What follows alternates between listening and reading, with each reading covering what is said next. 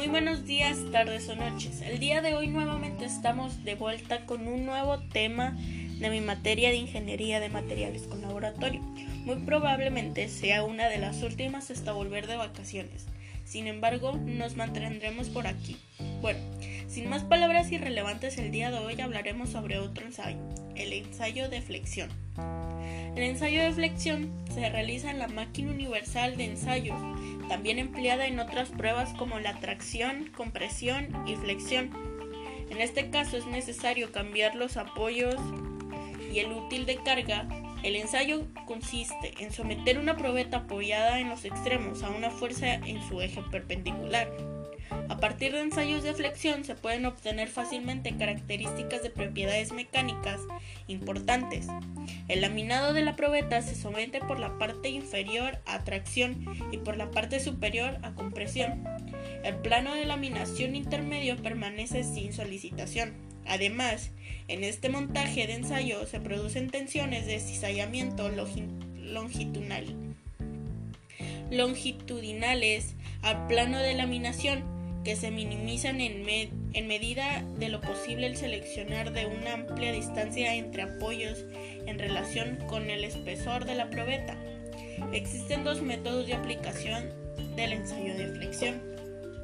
Probetas apoyadas en sus extremos sin tensión y cargadas a la mitad de su longitud, tres puntos.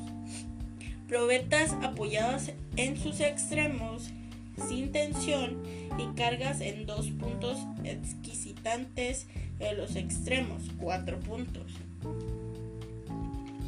La realización correcta de ensayos en los materiales es muy importante ya que permite conocer su comportamiento en diferentes circunstancias y determinar sus propiedades. Además, su realización puede ayudar asegurar que sus productos están fabricados según la normativa y legislación que afecta a su sector. Normas de ensayo de flexión. En el caso de la flexión, los ensayos se realizan según las normas. En ISO 178, plásticos determinan de la determinación de las propiedades en flexión. En ISO 100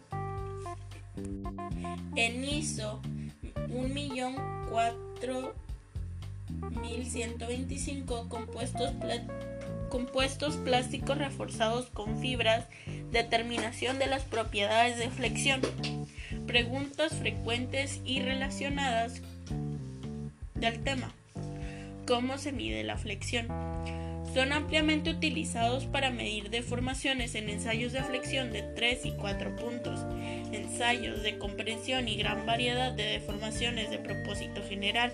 Estos dispositivos exométricos se suministran con una base magnética para el montaje sencillo. ¿Qué es la resistencia de flexión? Es el esfuerzo máximo de la fibra desarrollada en una probeta justo antes de que se agriete o se rompa en un ensayo de flexión. Se presenta la resistencia de flencia de la flexión en lugar de la resistencia a la flexión para aquellos materiales que no se rompen en los ensayos de flexión.